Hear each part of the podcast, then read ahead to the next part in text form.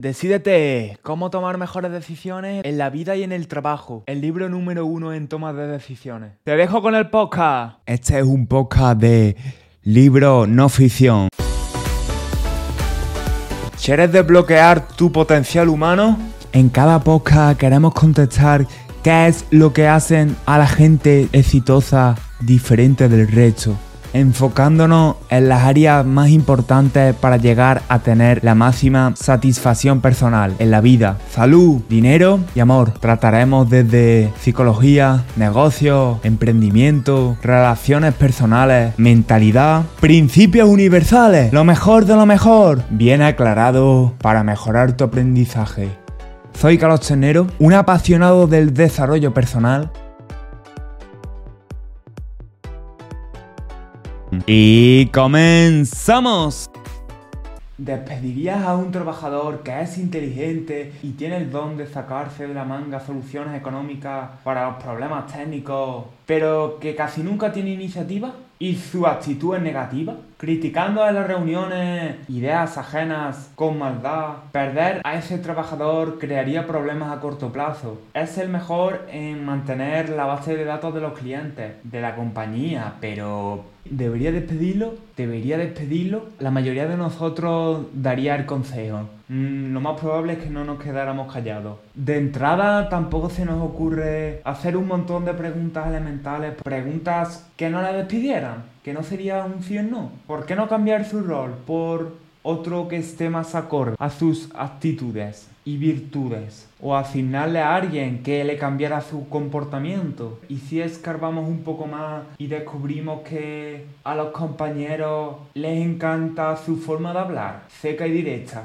que nos hace pensar que tenemos la imagen de esa persona claramente nítida. Otro ejemplo sería la carrera universitaria. Solemos dejarla o lamentar haberla elegido alguno. Un estudio descubrió que el 44% de los abogados aconsejarían a los jóvenes que no cursaran derecho. Los jóvenes también inician relaciones con personas que no les convienen en el ámbito personal. La gente tampoco ahorra lo suficiente para la jubilación. Se borraron alrededor de 61.000 tatuajes en 2009, por ejemplo. El 88% de los propósitos de año nuevo no se cumplen. La mayoría de las empresas para tomar una decisión tienen un equipo que debate solo un aspecto. El equipo elige qué puntos quiere tratar y cómo quiere plantearlos y le corresponde tanto cuestionar como ser el juez supremo. Debemos también explorar otros puntos de vista, reconociendo que nosotros no lo sabemos todo, ni estamos al tanto de todo, por eso debemos, debemos buscar indicios que contradigan nuestras creencias. Pueden ayudarnos también nuestros familiares o amistades. Las investigaciones psicológicas han, de los últimos 40 años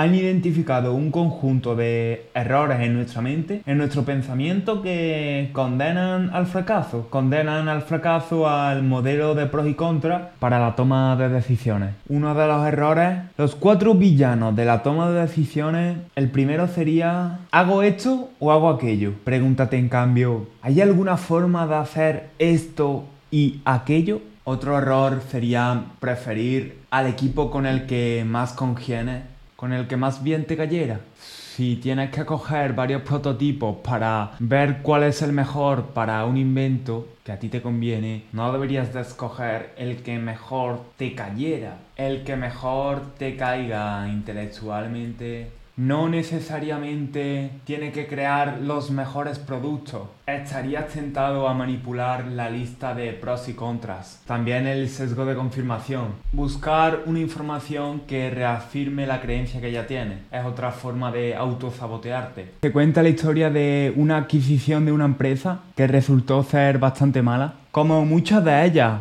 sobre todo para los accionistas, según el libro. Esa, esa adquisición debería haber tenido un par de personas argumentando la parte negativa del análisis de adquirir esa empresa. Un estudio muestra como 700 fusiones y adquisiciones sobre ese número descubrió que el 83% de las mismas no incrementaba el valor de los accionistas. Así que si has pasado mucho tiempo analizando esa adquisición, si no lo haces, acertarás 5 de 6 veces. Las organizaciones, como también se ha visto en los adolescentes, muchas no ven sus opciones, solo ven el sí o no? ¿No ven otras alternativas? Cuando se defiende una única opción, se hacen preguntas concretas sobre esa pregunta, ¿no? Pero cuando tienes en mente otras opciones, piensas en preguntas como si hay una mejor manera de hacerlo. ¿Qué más se podría hacer? También habla de la... Otro ejemplo que pone es la...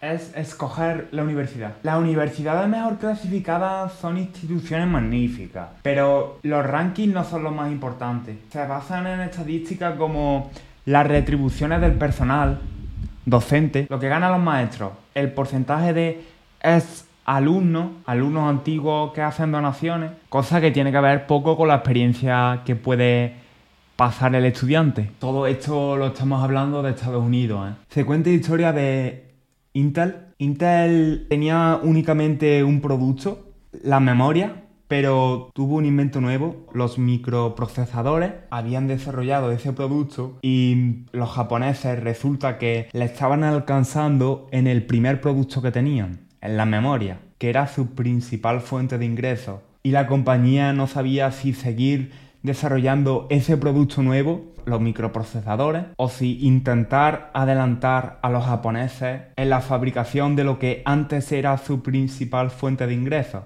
las memorias. Un grupo quería apostar por la nueva tecnología ya que los japoneses no la podrían igualar, creían, y otro quería adelantar a los japoneses. Los directivos no lo tenían claro, pero cuando se hicieron la pregunta de si nos echaran y pusieran a una nueva persona, ¿qué crees que haría? Y contestaron sin dudarla, dejar de hacer memoria. Al, al, ver la perspectiva desde un tercero, el que harían nuestros sucesores nos da más claridad mental a la hora de elegir. Estos tipos de decisiones son difíciles por la emoción. Las presiones a corto plazo y las discusiones nublaban la mente y le impedían ver a largo plazo el salir del negocio de la memoria, pero al ver desde la perspectiva de un tercero, eliminaban ese componente, la emoción. El otro villano es la confianza de medida. Un estudio puso de manifiesto que cuando los médicos creían que estaban seguros de un diagnóstico, un 40% de las veces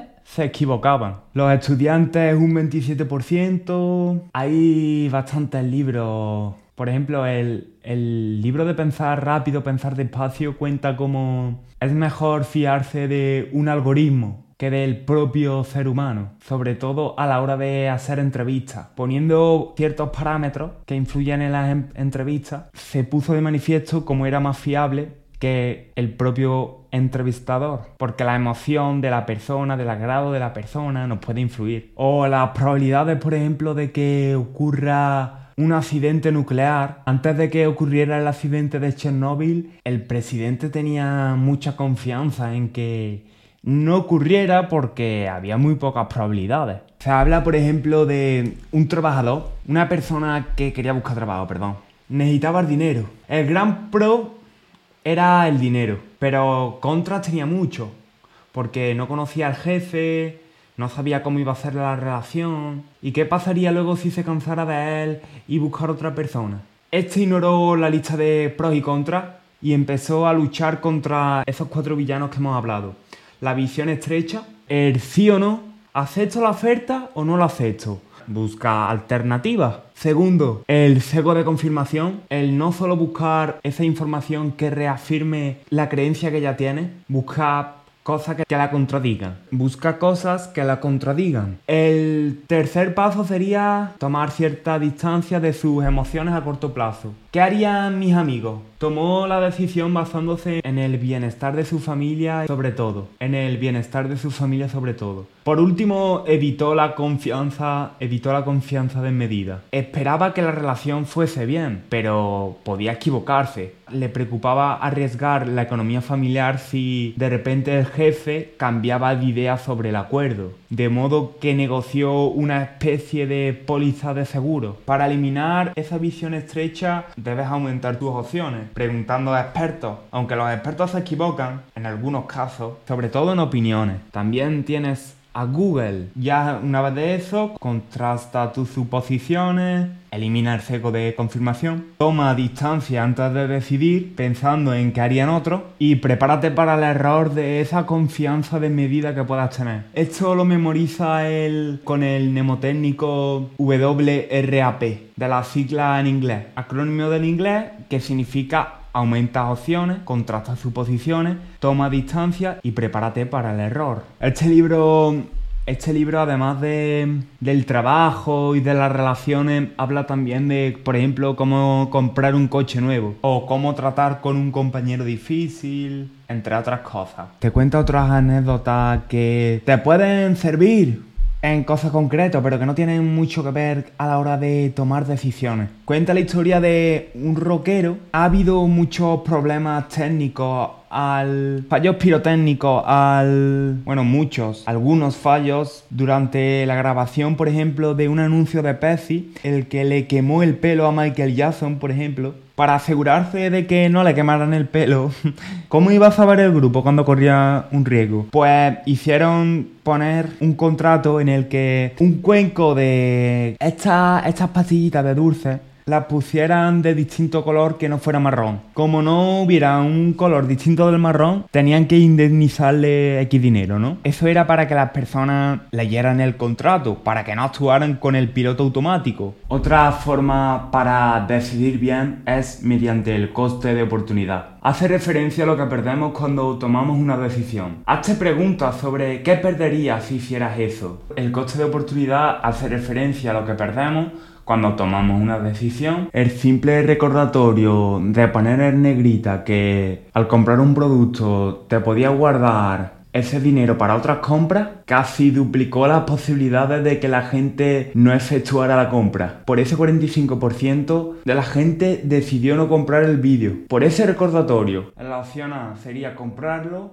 en la B, no comprarlo y en negrita estaría puesto guardar ese dinero para otras compras. Da a entender que ya solo por tenerlo en cuenta es suficiente para mejorar nuestras decisiones de compra. También es más fácil detectar una visión estrecha de sí o no desde fuera. Si fueras asesor de decisiones, sería recomendable contarlo. Contar con alguien que te aconsejara y que lo detectara. Habla de lexicon, una empresa que ha acuñado los nombres de marcas de millones de dólares ha puesto los nombres de marcas famosas. Por ejemplo, un cepillo, lanzaron un mini cepillo de dientes desechables. El cepillo contiene, junto con una pasta de dientes especial con el cepillo, para que no para que no haga falta enjuagarse. En ese caso, lo más destacado del cepillo es que, el cepillo es chico y si tú estuvieras en el equipo de Lexicon, el que acuña los nombres de las empresas, y tú estuvieras en ese equipo, tendrías la tendencia a proponer nombres que pusieran de relieve ese tamaño pequeño. Probablemente las ideas se habrían encasillado en dos suposiciones. Que el tamaño, que el nombre debería incluir una palabra que contenga pequeñez y que deba incluir la palabra cepillo. Brass en inglés debería formar parte del nombre. Brass es cepillo en inglés. Mm, Bruce pronunciado literalmente, que termina en SIH. Pues eso es algo que esa empresa ha aprendido a combatir. ¿Cómo ha aprendido a combatir esos sesgos? Con lo que ellos han llamado el proceso multipista, que toman en consideración diversas opciones diferentes simultáneamente y ver qué características del producto son más adecuadas para ponerle. Primero debería de probar todo el producto. Pidió a lingüistas de 50 países diferentes que lanzaran ideas de metáfora, sonido y partes de palabras que connotasen la característica del producto que destacaban en él. También utilizaron una misión ficticia. Le mandaron una misión ficticia a un equipo excursionista, llamámosle, a un equipo extranjero al que le pedían ideas para diferentes productos que no fuera ese. Por ejemplo, cosméticos. Propon ideas sobre nombres para este producto de cosméticos y le dicen las mismas características del anterior producto o uno complementario. Ellos escogieron concretamente otro producto porque creían que complementaba perfectamente con el suyo. La característica de este podían juntar la ligereza de su cepillo con la belleza de los cosméticos, por ejemplo. Al hacer las cosas simultáneamente, te pone el ejemplo de diseñadores gráficos que hicieron un banner, un grupo hizo un banner solo y ese banner le criticaban y el otro grupo hizo tres banners diferentes y estos le criticaban. Y resultó que el grupo, el que hacía las ideas, ese anuncio, ese banner, simultáneamente los jueces, entre comillas, le juzgaron mejor y objetivamente tuvieron más visitas en la página web en un test real. Con múltiples ideas simultáneamente tienes más probabilidades de interpretar y analizar uno por uno los comentarios críticos. Además haces ver qué hace diferente a las personas y qué hace especial. Por ejemplo, lo mejor un grupo valora más esa idea que tienes una cosa y el otro grupo valora otra. Si contratas varios proveedores para esa idea, probablemente obtengas mejores resultados por esas ideas de más. Y además te puedes quedar con el grupo que te siente a ti mejor. Elimina el ego. Si tienes un proyecto, si tú has hecho ese proyecto, tu ego estará mezclado con ese diseño. Pero si tienes múltiples diseño puede separar ese ego. Esas son conjeturas que ellos hicieron. En un estudio de los principales equipos directivos de Silicon Valley, un entorno que tiende a darle mucha importancia a la, a la velocidad, descubrió que los ejecutivos que sopesan más opciones en realidad toman decisiones más rápidas. También se habla de la sobrecarga de opciones. El elegir entre muchas cosas también puede ser perjudicial, sobre todo a los clientes a la hora de comprar, que se ha visto que compran menos cuando tienen una más sobrecarga de opciones. Este libro lo acompaña con estudios que avalan el hecho de, aunque este libro avala el proceso multipista en otras cosas como lo mejor. En los, a los ejecutivos, si la junta directiva tiene en consideración más de una alternativa, tenían muchas más probabilidades de tomar decisiones muy buenas en comparación con el tener presente el solo sí o no. Habla del enfoque de prevención, el estar orientado a evitar resultados negativos. Y también habla del enfoque de promoción, el que nos orienta hacia la búsqueda de resultados positivos, ¿no? Pone el ejemplo de empresas del mismo sector que se enfocaron en distintas cosas. Una en un enfoque más de prevención y en otro en un enfoque más de promoción. Compañías públicas, perdón, no empresas. Y ¿Cuál creéis que fue el resultado? Efectivamente, el enfoque de promoción, el orientarse hacia la búsqueda de resultados positivos, hizo que las empresas ganaran más dinero.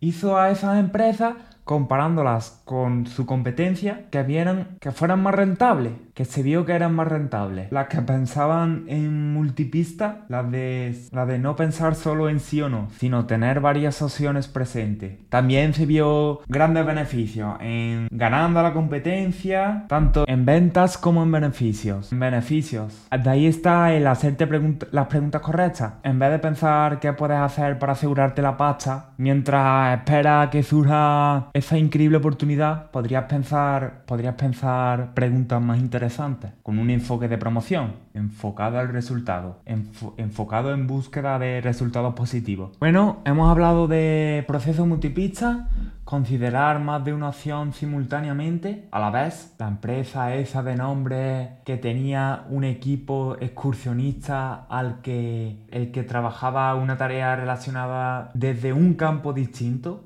el proceso multipista recuerda que mantiene a raya los, los, egos. Cuando solo analizas una opción, tu ego se involucra en ella. Pero si vas con unos pocos, pero si vas con varios proyectos, no, no tanto mucho menos. También el estado en el que estés puede influir en cómo tomas la decisión en ese momento. Por eso es mejor esperar un poco. Cuidado también con las opciones falsas de creer que tienes, por ejemplo, tres opciones nada más, porque hay opciones que no salen hasta que te tomas la molestia de pensar detenidamente cómo hacer eso. Las opciones más complejas son más difíciles que salgan porque hay que pensar más. Recuerda alternar la mentalidad preventiva y la de promoción. La mentalidad preventiva, la de la que nos orienta a resultados negativos y la mentalidad de promoción en la que nos orienta a la búsqueda de resultados positivos. Y busca, puedes buscar también aprobar esto y aquello. O sea, pensar en cómo lograr las dos opciones. Otra cosa que dice, otra cosa que dice es buscar a alguien que haya solucionado tu problema. Ese posiblemente sector. ¿Quién más se enfrenta con el mismo problema y qué puedo aprender de él? También habla de tomarte el tiempo para estudiar y entender tus casos de éxito. Puedes poner en una lista lo que ya has logrado para que la siguiente persona que venga a la empresa consulte esa lista ya hecha y no,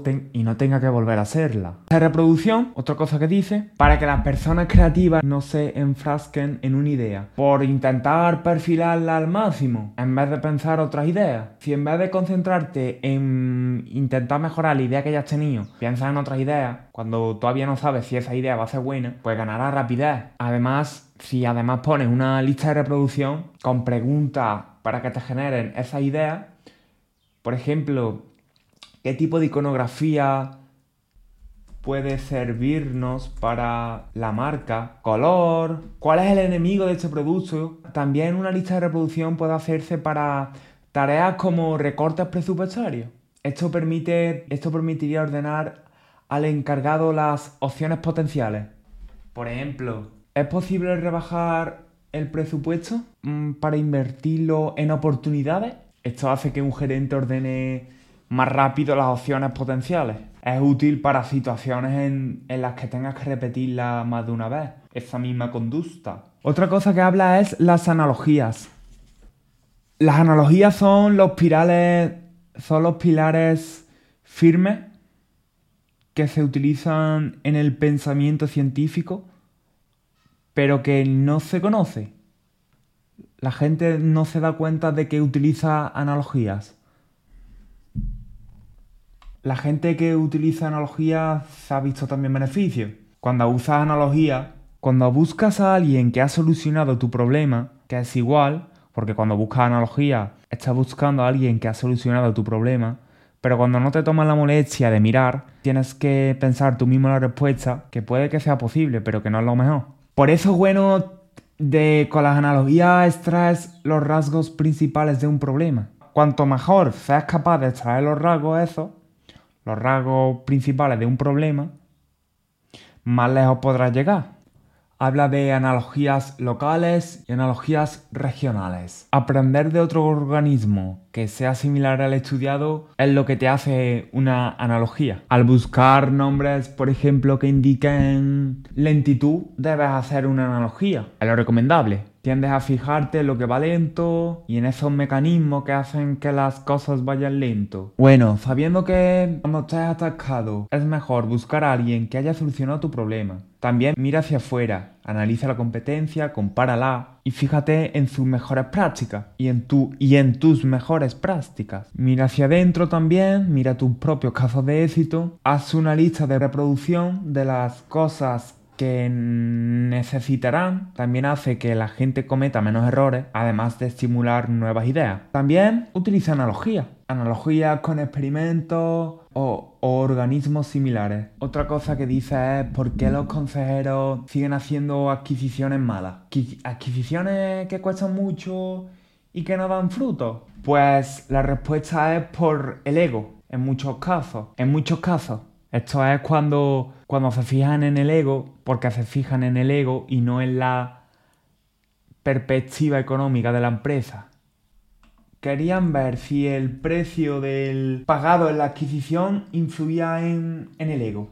En cosas como los elogios de los medios, el, el, rendimiento que ha tenido esa empresa y también entre el consejero que estaba detrás de ese delegado. A medida que esos tres factores aumentaban, la tendencia de un consejero delegado a pagar en, esa adquisición aumentaba. También influía cada artículo favorable escrito sobre la persona al cargo de comprar en, una publicación destacada de alguna revista, por ejemplo.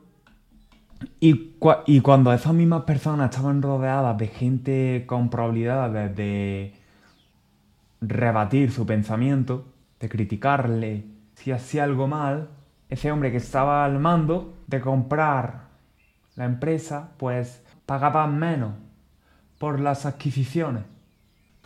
También se puede caer en el sesgo de confirmación, el buscar cosas que reafirmen tu creencia. De ahí el planteate lo contrario.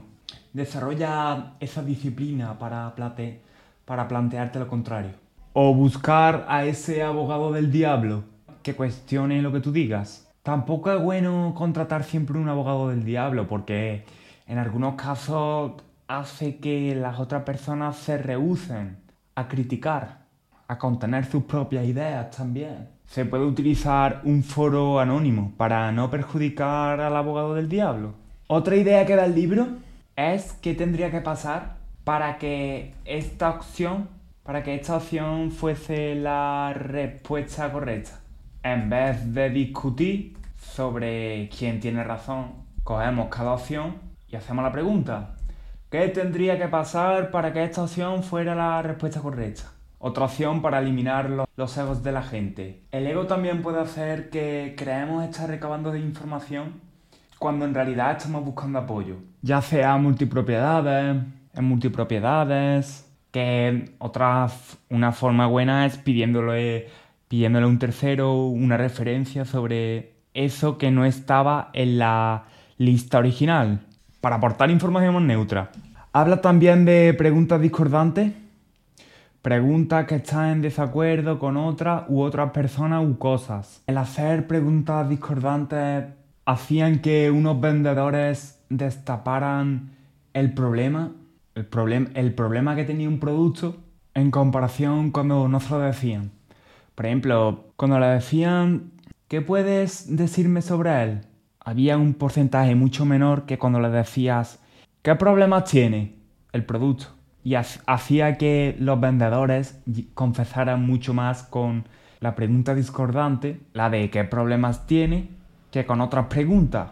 Indican, las preguntas incisivas indican confianza y experiencia por parte de quien pregunta, ¿no? Y probablemente sepa tipo que, que sabe que el tío no es tonto. En donde hay una dinámica de poder puede salir mal. Por ejemplo, cuando vas a hablar a tu médico, cuando al que le pregunta ya el experto como que no le hace mucho raya. Para ese estilo, mejor preguntas normales. El cego de confirmación también afecta a los actos egoístas. El cego de confirmación también tiene efectos en los actos egoístas, que los actos egoístas serán más fáciles de detectar, mientras que los generosos normalmente pasarán más desapercibidos. Lo mejor es siempre pensar en bueno de las personas. Yo, por ejemplo, valoro mucho mi tiempo. A veces puede parecer un poco grosero para otros. Lo mejor es siempre pensar todo lo bueno de las personas, que harán las cosas bien, que serán sinceras, honradas.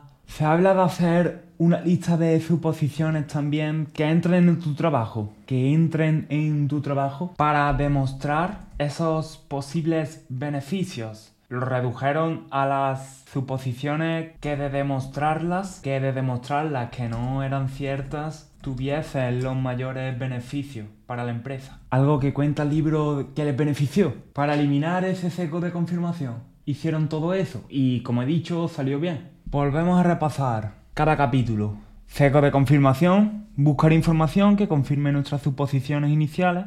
Es eso, el sesgo de confirmación.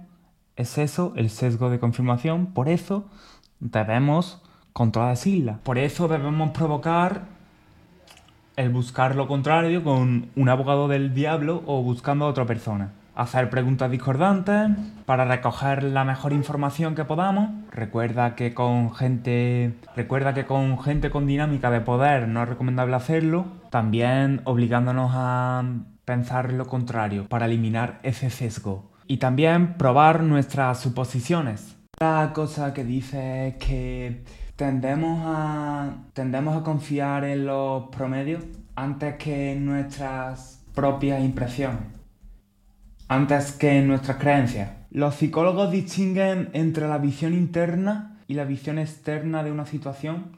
La visión interna procede de la información que está dentro de nuestro foco, cuando hacemos frente a una decisión, nuestras propias impresiones y valoraciones de la situación. La visión externa ignora los detalles.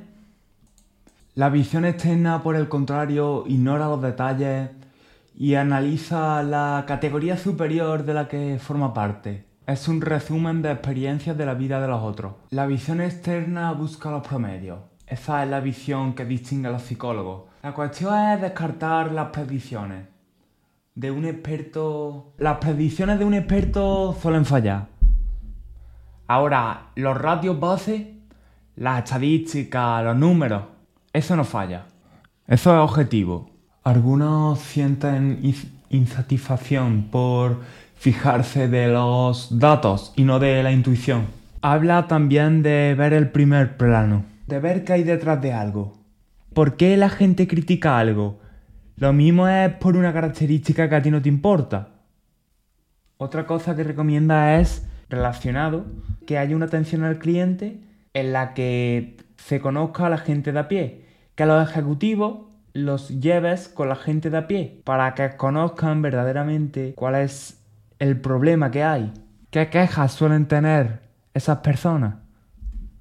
También puede ser el lugar donde se desarrolla esa cosa, no tiene por qué haber gente. Lo mejor es probar tú mismo los productos de la competencia. Repasemos. Solemos fijarnos más de los promedios que de nuestras intuiciones, pero no tanto como deberíamos. No siempre buscamos las críticas para nuestras decisiones más importantes. Recuerda lo de la visión interna, la evaluación de una situación concreta y la evaluación externa, cómo se desarrolla generalmente las cosas en situaciones como la nuestra, el promedio. La mayoría de la gente tiende a la visión interna, a su propia evaluación. Pregúntale los ratios bases a un experto y utiliza el primer plano. Ve al meollo del asunto, ve al lugar para descubrir qué es lo que realmente pasa. Otra cosa, tantear. Si no crees que tienes suficiente información, puedes tantear. El libro también te enseña a cómo escoger una carrera. Por ejemplo, una persona que le gusta el sector de la salud, como a mí, quiere estudiar farmacéutico. El libro, el libro le plantea, por ejemplo, trabajar gratis para conseguir el empleo de farmacéutico y ir probando a ver si le gusta de verdad él lo argumenta porque si va a estar mucho tiempo en la universidad sin ingresar nada de dinero, puedes permitirte una práctica de un mes sin cobrar.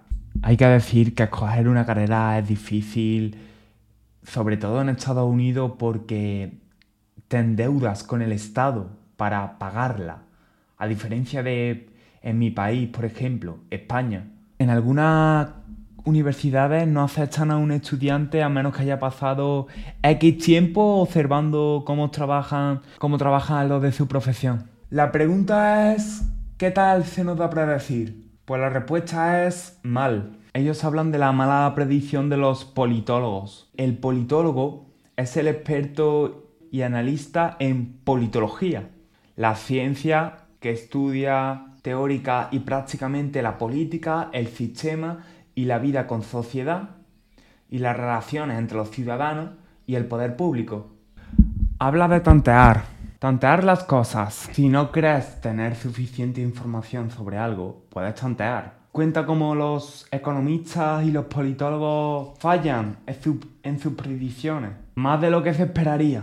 Mucho más de lo que se esperaría. Si a estas personas le dan ratios base, si tiene que haber la información con ratios base, sí es importante saber la información de esos expertos. Pero las predicciones, no.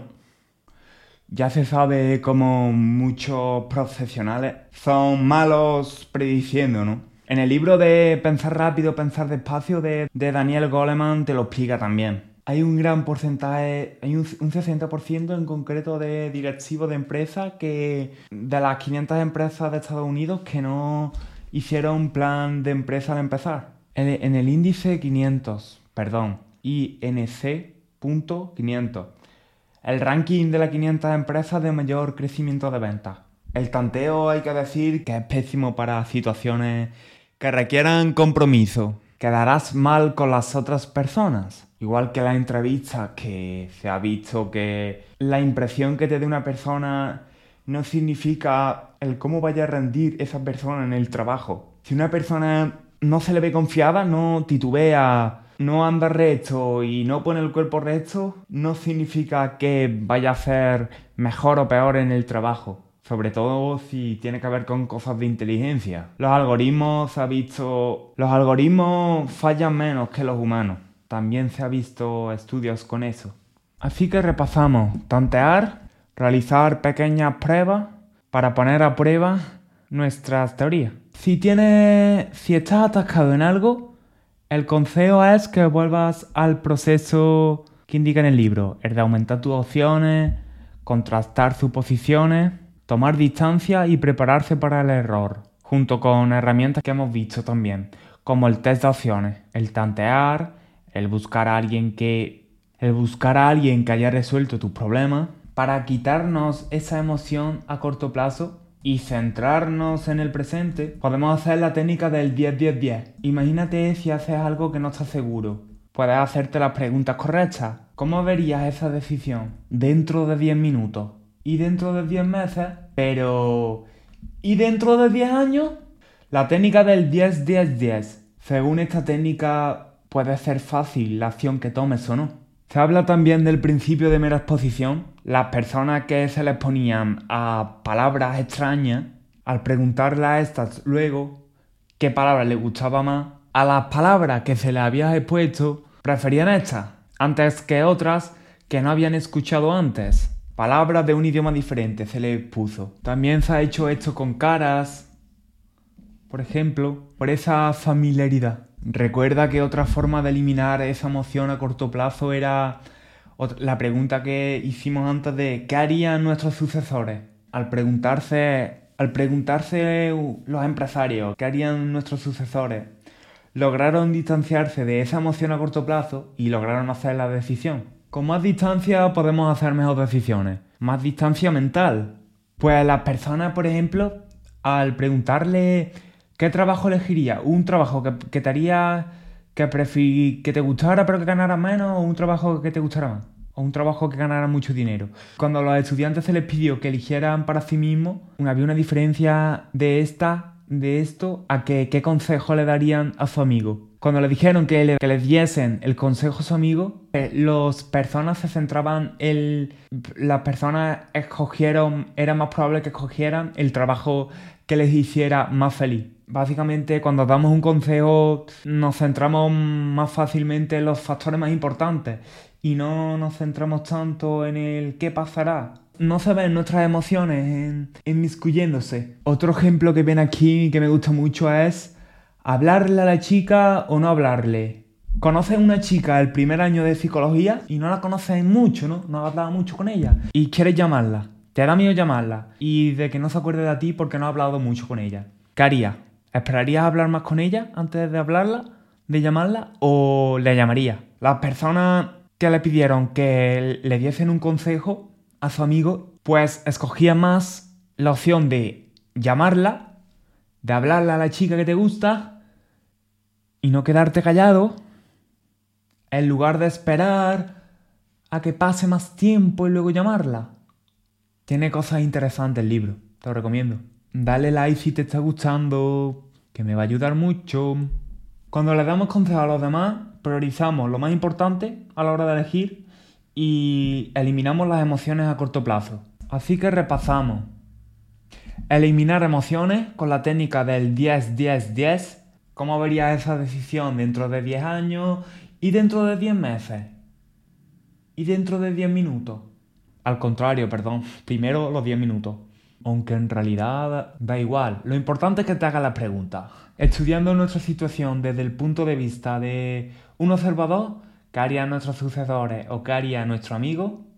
¿Qué consejo le darías a tu mejor amigo? También se habla de, por ejemplo, a la hora de escoger un trabajo, ¿con qué fin trabajaría? ¿Eres muy ambicioso o, o tu trabajo lo utilizas para estar más tiempo con tu familia? Y a escoger un trabajo más, más engorroso, aunque te permitiría crecer como persona, no estarías tanto tiempo con tu familia. ¿Con qué fin? ¿Para qué lo haces? Hay que establecer prioridades en la vida. No puedes hacer todo en la vida, no puedes hacer todo a la vez.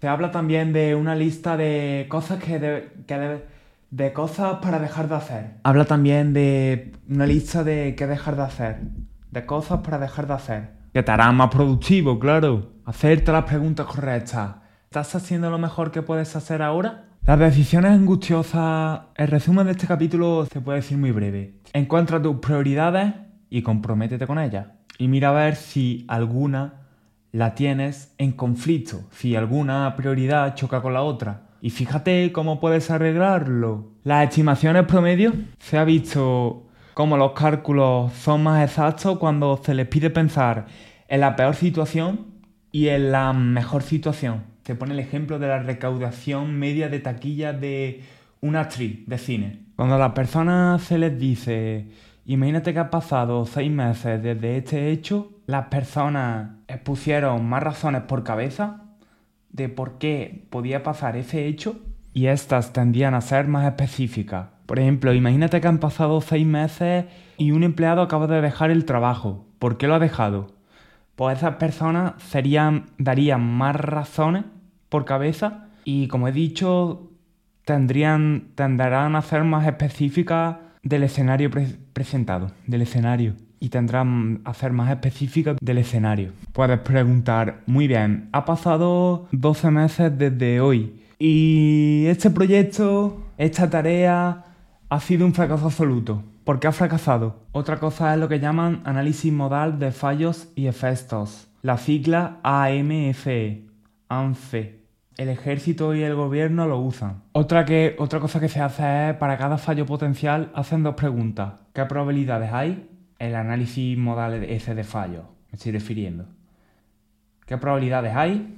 ¿Y de qué gravedad serían las consecuencias? Tras dar la puntuación del 1 al 10 a cada variable, multiplica las dos cantidades para obtener un total. Los totales más elevados acapararán la mayor parte de la atención. También habla de un predecile, prepararse para el éxito. Si hemos tenido un éxito increíble, ¿cómo nos aseguraremos de que estaremos preparados para él? También habla de la sinopsis de trabajo realista, el decirle a los, el decirle a los candidatos en el trabajo, por ejemplo, la realidad del trabajo, exponiéndole a la peor situación. Por ejemplo, en un trabajo de atención al cliente, le ponen un párrafo, una escucha de un vídeo o algo de un cliente furioso y se les pregunta si serán capaces de soportar ese tipo de clientes, groseros y frustrados con la vida. Pues se ha demostrado que exponerle a la realidad a las personas hace que se reduzca la rotación en el trabajo y aumenta la satisfacción del trabajador con ese trabajo. Te hace preguntarte lo que podrían hacer también con las tasas de abandono universitario. Por ejemplo, anticiparse al futuro también es otra forma de tomar mejores decisiones. Plantearte las situaciones peores te ayudará a prepararte es una estrategia que todos podemos imitar. Así que ya hemos visto ponerse la mejor y la peor situación, análisis premorte, ha pasado X tiempo desde esto y ha sido un fracaso absoluto. ¿Qué ha pasado? También lo de prepararse para el éxito, el predefile. Y otra cosa que no he dicho es, es asegurarte las cosas. Las personas, por ejemplo, si algo es seguro cables de ascensor, por ejemplo, se hacen 11 veces más resistentes de lo necesario. O los tíos de software, o el tipo trabajador que te dije en X tiempo, pero en verdad lo tiene listo mucho más antes.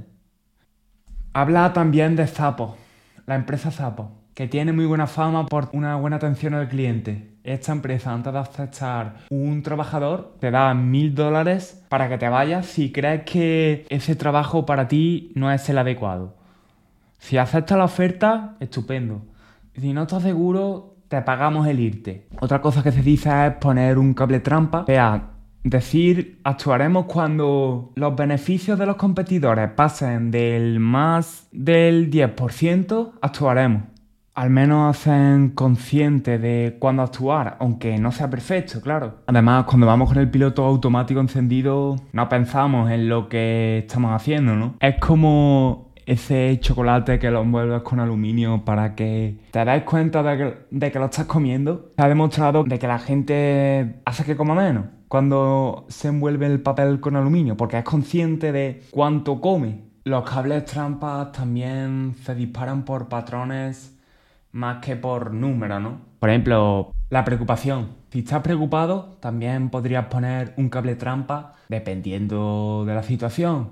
Habla también de lo que debería ser justo, que no solo es el resultado lo que importa, también es el proceso. Si las personas ven que eso no es justo, que el proceso no es justo, se enfadarán. Por eso hay que saber escuchar y darle a la gente la posibilidad de recusar la información. También a las personas les tranquiliza que les hables, que les escuches. Y puede tener otros beneficios adicionales, como, como ganarte su respeto o al menos que te hagan más caso. Así que repasamos. Las decisiones mejor que parezcan justas, que la otra persona crea que la hayas escuchado. Los procesos tampoco tienen glamour, pero hay mejores procesos que otros. También estudios realizados a personas mayores muestran que la gente no se arrepiente de lo que ha hecho, sino de lo que no ha hecho. Bueno, resiliente, recuerda que aprender es como ir contracorriente. Si lo dejas, retrocedes. Nos vemos en el siguiente vídeo.